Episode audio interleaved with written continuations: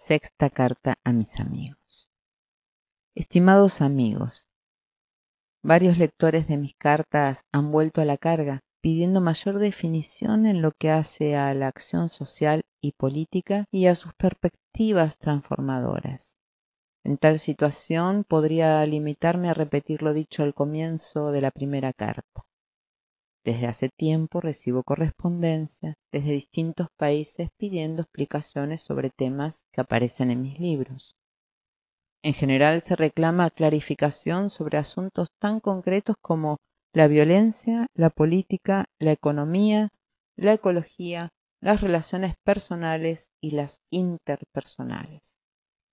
Como se ve, las preocupaciones son muchas y diversas, es claro que en estos campos tendrán que ser los especialistas quienes den respuesta. Por supuesto, ese no es mi caso. No obstante, en posterior correspondencia hice algunos comentarios sobre los tópicos citados, pero sin lograr satisfacer los requerimientos. ¿Cómo responder a tamañas cuestiones en la extensión y naturaleza de una carta? De este modo se me ha puesto en un aprieto. Como todos sabemos, participo en una corriente de opinión, en un movimiento que a lo largo de tres décadas ha producido numerosas instituciones y que ha confrontado con dictaduras e injusticias de todo tipo. Sobre todo ha confrontado con la desinformación, la calumnia y el silencio deliberado.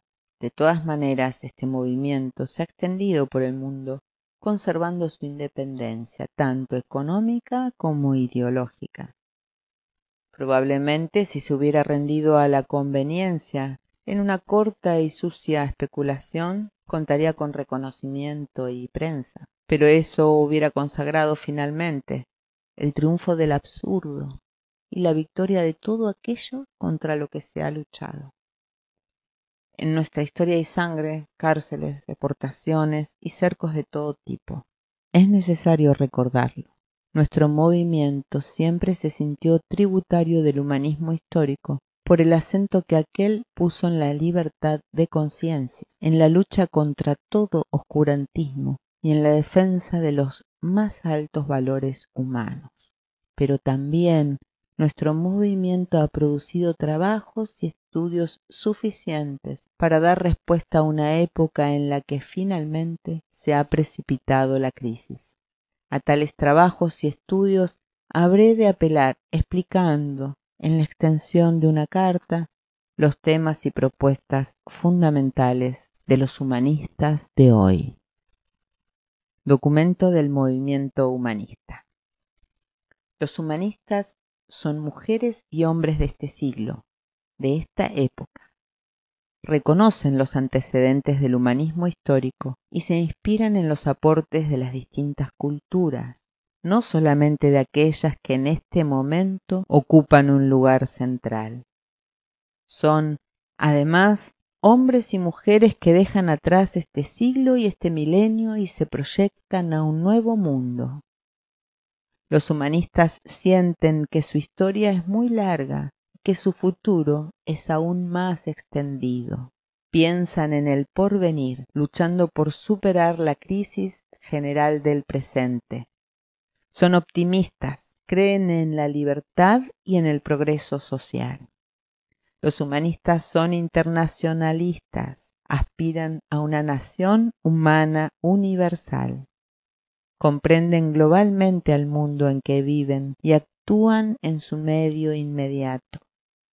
No desean un mundo uniforme, sino múltiple, múltiple en las etnias, lenguas y costumbres, múltiple en las localidades, las regiones y las autonomías, múltiple en las ideas y las aspiraciones, múltiple en las creencias, el ateísmo y la religiosidad, múltiple en el trabajo, múltiple en la creatividad.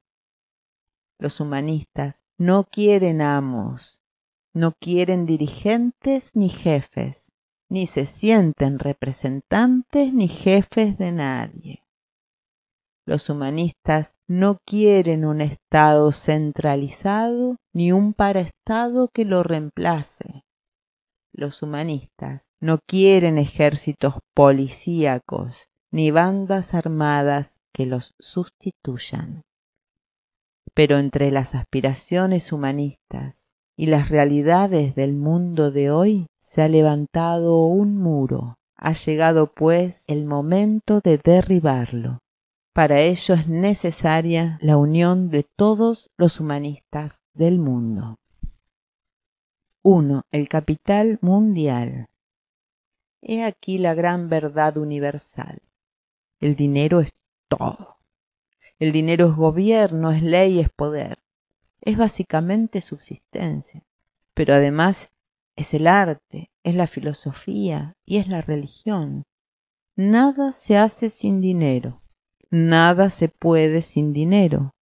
No hay relaciones personales sin dinero, no hay intimidad sin dinero, y aún la soledad reposada depende del dinero. Pero la relación con esa verdad universal es contradictoria. Las mayorías no quieren ese estado de cosas. Estamos, pues, ante la tiranía del dinero. Una tiranía que no es abstracta, porque tiene nombre, representantes, ejecutores y procedimientos indudables. Hoy no se trata de economías feudales, ni de industrias nacionales, ni siquiera de intereses de grupos regionales. Hoy se trata de que aquellos supervivientes históricos acomodan su parcela a los dictados del capital financiero internacional. Un capital especulador que se va concentrando mundialmente. De esta suerte, hasta el Estado Nacional requiere para sobrevivir del crédito y el préstamo. Todos mendigan la inversión y dan garantías para que la banca se haga cargo de las decisiones finales. Está llegando el tiempo en que las mismas compañías, así como los campos y las ciudades, serán propiedad indiscutible de la banca. Está llegando el tiempo del paraestado un tiempo en el que el antiguo orden debe ser aniquilado. Parejamente la vieja solidaridad se evapora. En definitiva se trata de la desintegración del tejido social y del advenimiento de millones de seres humanos desconectados e indiferentes entre sí, a pesar de las penurias generales. El gran capital domina no solo la objetividad gracias al control de los medios de producción, sino la subjetividad gracias al control de los medios de comunicación e información. En estas condiciones puede disponer a gusto de los recursos materiales y sociales, convirtiendo en irrecuperable a la naturaleza y descartando progresivamente al ser humano. Para ello cuenta con la tecnología suficiente. Y así como ha vaciado a las empresas y a los estados, ha vaciado a la ciencia de sentido, convirtiéndola en tecnología para la miseria, la destrucción y la desocupación. Los humanistas no necesitan abundar en argumentación cuando enfatizan que hoy el mundo está en condiciones tecnológicas suficientes para solucionar en corto tiempo los problemas de vastas regiones en lo que hace a pleno empleo, alimentación, salubridad, vivienda e instrucción. Si esta posibilidad no se realiza, es sencillamente porque la especulación monstruosa del gran capital lo está impidiendo. El gran capital ya ha agotado la etapa de economía de mercado y comienza a disciplinar a la sociedad para afrontar el caos que él mismo ha producido. Frente a esta irracionalidad, no se levantan dialécticamente las voces de la razón, sino los más oscuros racismos, fundamentalismos y fanatismos. Y si es que este neo-irracionalismo va a liderar regiones y colectividades, el margen de acción para las fuerzas progresistas queda día a día reducido.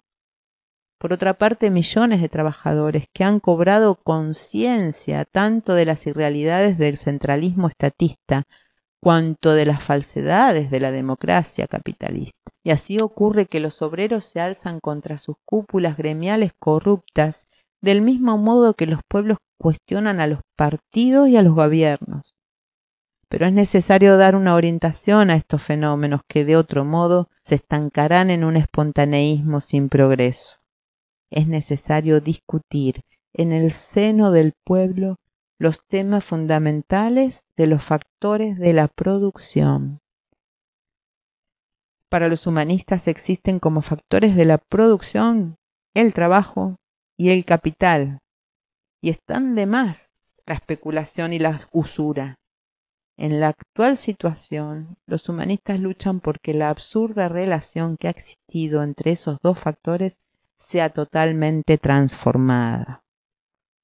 Hasta ahora se ha impuesto que la ganancia sea para el capital y el salario para el trabajador, justificando tal desequilibrio con el riesgo que asume la inversión, como si todo trabajador no arriesgara su presente y su futuro en los vaivenes de la desocupación y la crisis. Pero además están en juego la gestión y la decisión en el manejo de la empresa. La ganancia no destinada a la reinversión en la empresa, no dirigida a su expansión o diversificación, deriva hacia la especulación financiera. La ganancia que no crea nuevas fuentes de trabajo deriva hacia la especulación financiera.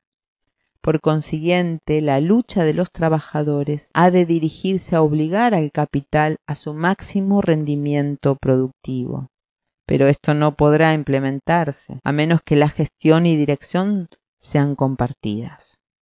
De otro modo, ¿cómo se podría evitar el despido masivo, el cierre y el vaciamiento empresarial? Porque el gran daño está en la subinversión, la quiebra fraudulenta, el endeudamiento forzado y la fuga del capital, no en las ganancias que se puedan obtener como consecuencia del aumento en la productividad.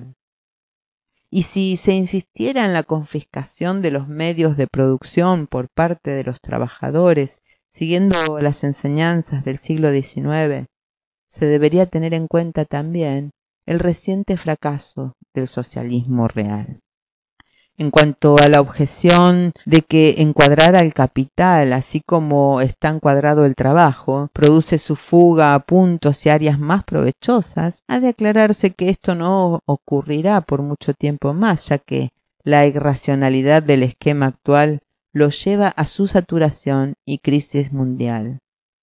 Esa objeción, aparte del reconocimiento de una inmoralidad radical, desconoce el proceso histórico de la transferencia del capital hacia la banca, resultando de ello que el mismo empresario se va convirtiendo en empleado sin decisión dentro de una cadena en la que aparenta autonomía. Por otra parte, a medida que se agudice el proceso recesivo, el mismo empresariado comenzará a considerar estos puntos.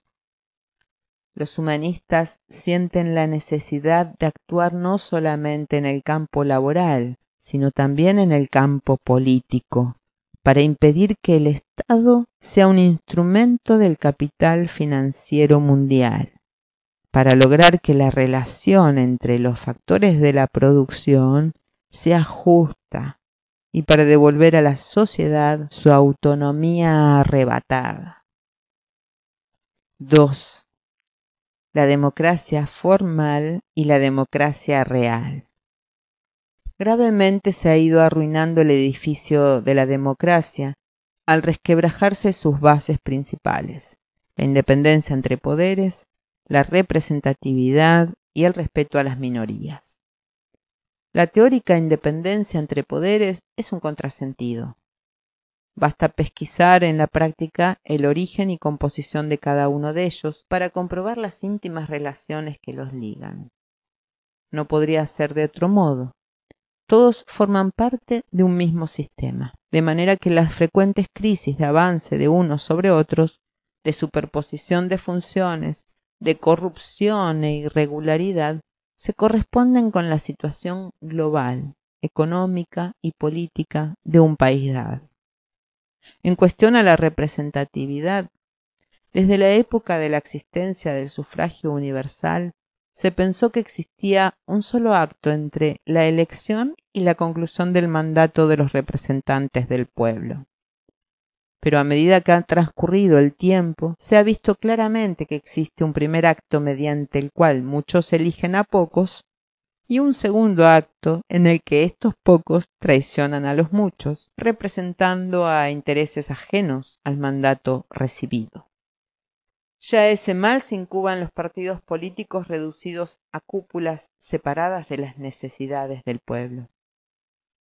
Ya en la máquina partidaria los grandes intereses financian candidatos y dictan las políticas que éstos deberán seguir. Todo esto evidencia una profunda crisis en el concepto y la implementación de la representatividad.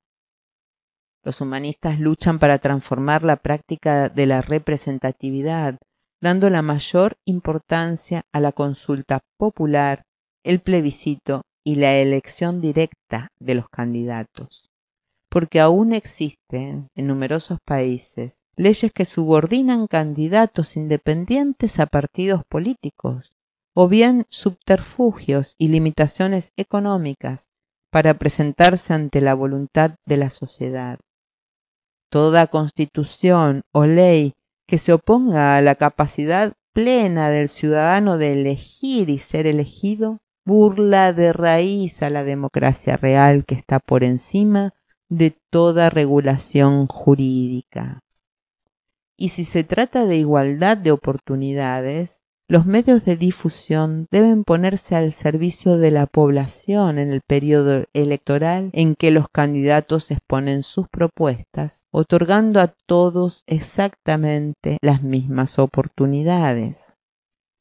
Por otra parte, deben imponerse leyes de responsabilidad política, mediante las cuales todo aquel que no cumpla con lo prometido a sus electores arriesgue el desafuero la destitución o el juicio político.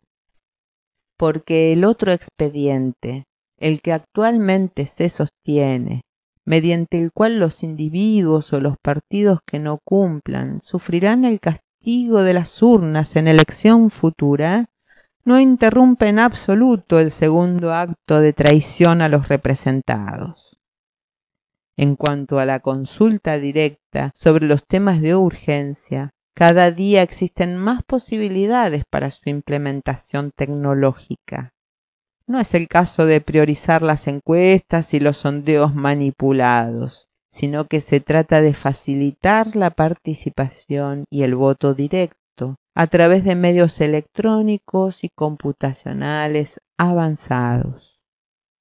En una democracia real debe darse a las minorías las garantías que merece su representatividad, pero además debe extremarse toda medida que favorezca en la práctica su inserción y desarrollo.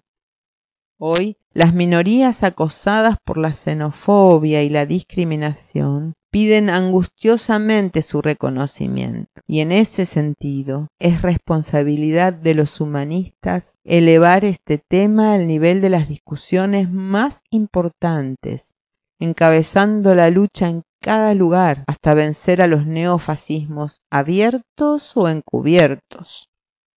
En definitiva, luchar por los derechos de las minorías es luchar por los derechos de todos los seres humanos. Pero también ocurre en el conglomerado de un país que provincias enteras, regiones o autonomías padecen la misma discriminación de las minorías, merced a la compulsión del Estado centralizado, hoy instrumento insensible en manos del gran capital y esto deberá cesar cuando se impulse una organización federativa en la que el poder político real vuelva a manos de dichas entidades históricas y culturales. En definitiva, poner por delante los temas del capital y el trabajo, los temas de la democracia real y los objetivos de la descentralización del aparato estatal es encaminar la lucha política hacia la creación de un nuevo tipo de sociedad, una sociedad flexible y en constante cambio, acorde con las necesidades dinámicas de los pueblos hoy por hoy asfixiados por la dependencia. 3. La posición humanista. La acción de los humanistas no se inspira en teorías fantasiosas acerca de Dios, la naturaleza, la sociedad o la historia. Parte de las necesidades de la vida que consisten en alejar el dolor y aproximar el placer. Pero la vida humana agrega a las necesidades su previsión a futuro, basándose en la experiencia pasada y en la intención de mejorar la situación actual. Su experiencia no es simple producto de selecciones o acumulaciones naturales y fisiológicas como sucede en todas las especies, sino que es experiencia social y experiencia personal lanzadas a superar el dolor actual y evitarlo a futuro. Su trabajo, acumulado en producciones sociales, pasa y se transforma de generación en generación, en lucha continua por mejorar las condiciones naturales, aun las del propio cuerpo. Por esto, al ser humano se lo debe definir como histórico y con un modo de acción social capaz de transformar al mundo y su propia naturaleza. Y cada vez que un individuo o un grupo humano se impone violentamente a otros, logra detener la historia convirtiendo a sus víctimas en objetos naturales. La naturaleza no tiene intenciones. Así es que al negar la libertad y las intenciones de otros, se los convierte en objetos naturales, en objetos de uso. El progreso de la humanidad en lento ascenso necesita transformar a la naturaleza y a la sociedad eliminando la violenta apropiación animal de unos seres humanos por otros. Cuando esto ocurra, se pasará de la prehistoria a una plena historia humana. Entretanto, no se puede partir de otro valor central que el del ser humano pleno en sus realizaciones y en su libertad. Por ello los humanistas proclaman nada por encima del ser humano y ningún ser humano por debajo de otro. Si se pone como valor central a Dios, al Estado, al dinero o a cualquier otra entidad, se subordina al ser humano creando condiciones para su ulterior control o sacrificio. Los humanistas tienen claro este punto. Los humanistas son ateos o creyentes, pero no parten de su ateísmo o de su fe para fundamentar su visión del mundo y su acción. Parten del ser humano y de sus necesidades inmediatas. Y si en su lucha por un mundo mejor creen descubrir una intención que mueve la historia en dirección progresiva, ponen esa fe y ese descubrimiento al servicio del ser humano. Los humanistas plantean el problema de fondo, saber si se quiere vivir y en qué condiciones hacerlo. Todas las formas de violencia física, económica, racial, religiosa, sexual e ideológica, merced a las cuales se ha trabado el progreso humano, repugnan a los humanistas. Toda forma de discriminación manifiesta o larvada es un motivo de denuncia para los humanistas. Los humanistas no son violentos, pero por sobre todo no son cobardes, ni temen enfrentar a la violencia, porque su acción tiene sentido. Los humanistas conectan su vida personal con la vida social. No plantean falsas antinomias y en ello radica su coherencia.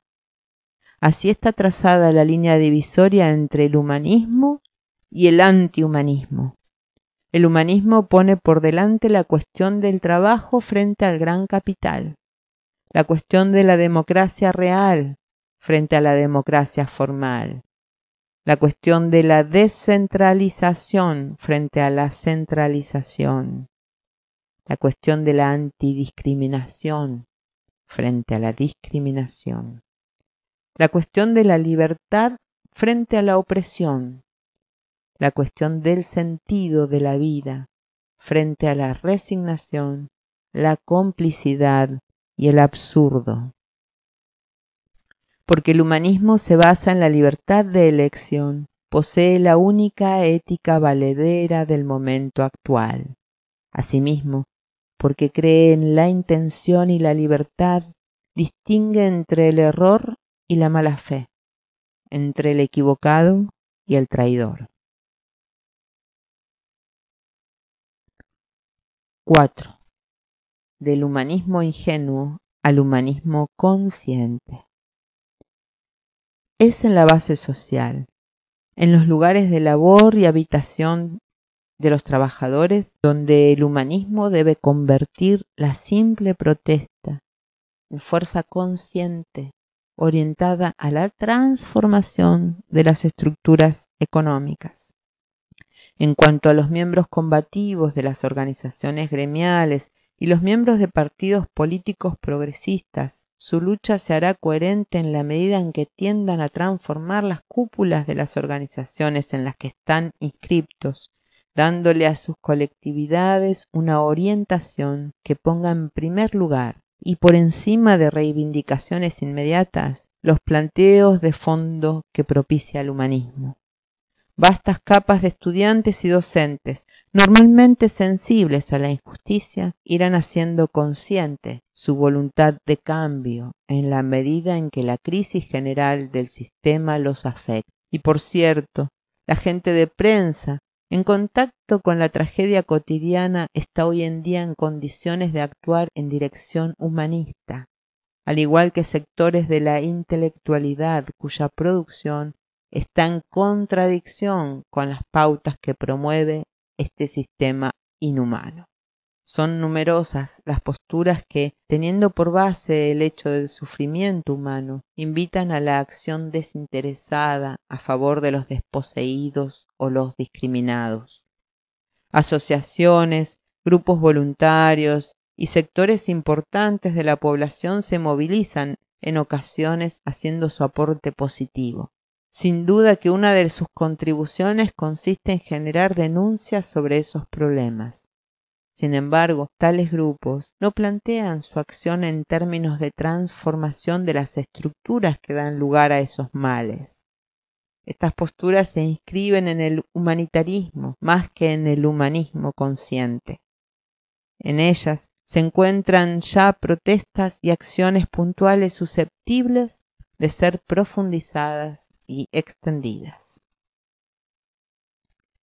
5. El campo antihumanista.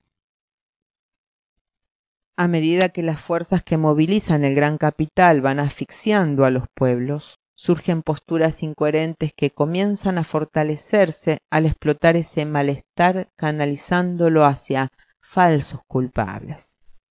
En la base de estos neofascismos está una profunda negación de los valores humanos. También en ciertas corrientes ecologistas desviatorias se apuesta en primer término a la naturaleza en lugar del hombre. Ya no predican que el desastre ecológico es desastre justamente porque hace peligrar a la humanidad, sino porque el ser humano está atentando contra la naturaleza. Según algunas de estas corrientes, el ser humano está contaminado y por ello contamina a la naturaleza. Mejor sería para ellos que la medicina no hubiera tenido éxito en el combate con las enfermedades y en el alargamiento de la vida. La tierra primero, gritan histéricamente, recordando las proclamas del nazismo. Desde allí a la discriminación de culturas que contaminan, de extranjeros que ensucian y polulan, hay un corto paso. Estas corrientes se inscriben también en el antihumanismo porque en el fondo desprecian al ser humano. Sus mentores se desprecian a sí mismos, reflejando las tendencias nihilistas y suicidas a la moda. Una franja importante de gente perceptiva también adhiere al ecologismo porque entiende la gravedad del problema que éste denuncia. Pero si ese ecologismo toma el carácter humanista que corresponde, orientará la lucha hacia los promotores de la catástrofe, a saber, el gran capital y la cadena de industrias y empresas destructivas, parientes próximas del complejo militar industrial. Antes de preocuparse por las focas, se ocupará del hambre, del hacinamiento, la mortinatalidad, las enfermedades y los déficits sanitarios y habitacionales en muchas partes del mundo, y destacará la desocupación, la explotación, el racismo, la discriminación y la intolerancia en el mundo tecnológicamente avanzado. Mundo que, por otra parte, está creando los desequilibrios ecológicos en aras de su crecimiento irracional. No es necesario extenderse demasiado en las consideraciones de las derechas como instrumentos políticos del antihumanismo. En ellas, la mala fe llega a niveles tan altos que periódicamente se publicitan como representantes del humanismo. En esa dirección no ha faltado tampoco la astuta clerigalla que ha pretendido teorizar sobre la base de un ridículo humanismo teocéntrico. Esa gente inventora de guerras religiosas e inquisiciones. Esa gente que fue verdugo de los padres históricos del humanismo occidental, se ha arrogado las virtudes de sus víctimas, llegando inclusive a perdonar los desvíos de aquellos humanistas históricos. Tan enorme es la mala fe y el bandolerismo en la apropiación de las palabras que los representantes del antihumanismo han intentado cubrirse con el nombre de humanistas. Sería imposible inventariar los recursos, instrumentos, formas y expresiones de que dispone el antihumanismo. En todo caso, esclarecer sobre sus tendencias más solapadas contribuirá a que muchos humanistas espontáneos o ingenuos revisen sus concepciones y el significado de su práctica social. 6. Los frentes de acción humanista. El humanismo organiza frentes de acción en el campo laboral, habitacional, gremial, político y cultural con la intención de ir asumiendo el carácter de movimiento social. Al proceder así, crea condiciones de inserción para las diferentes fuerzas, grupos e individuos progresistas, sin que éstos pierdan su identidad ni sus características particulares.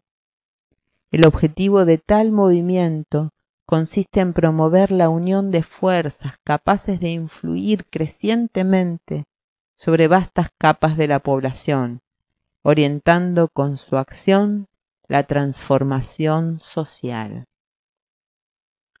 Los humanistas no son ingenuos ni se engolosinan con declaraciones propias de épocas románticas. En ese sentido, no consideran sus propuestas como la expresión más avanzada de la conciencia social, ni piensan a su organización en términos indiscutibles. Los humanistas no fingen ser representantes de las mayorías. En todo caso, actúan de acuerdo a su parecer más justo, apuntando a las transformaciones que creen más adecuadas y posibles en este momento que les toca vivir. Confío en que podamos continuar con otros asuntos en la próxima carta. Reciban con esta un gran saludo. 5 de abril de 1993. Silo.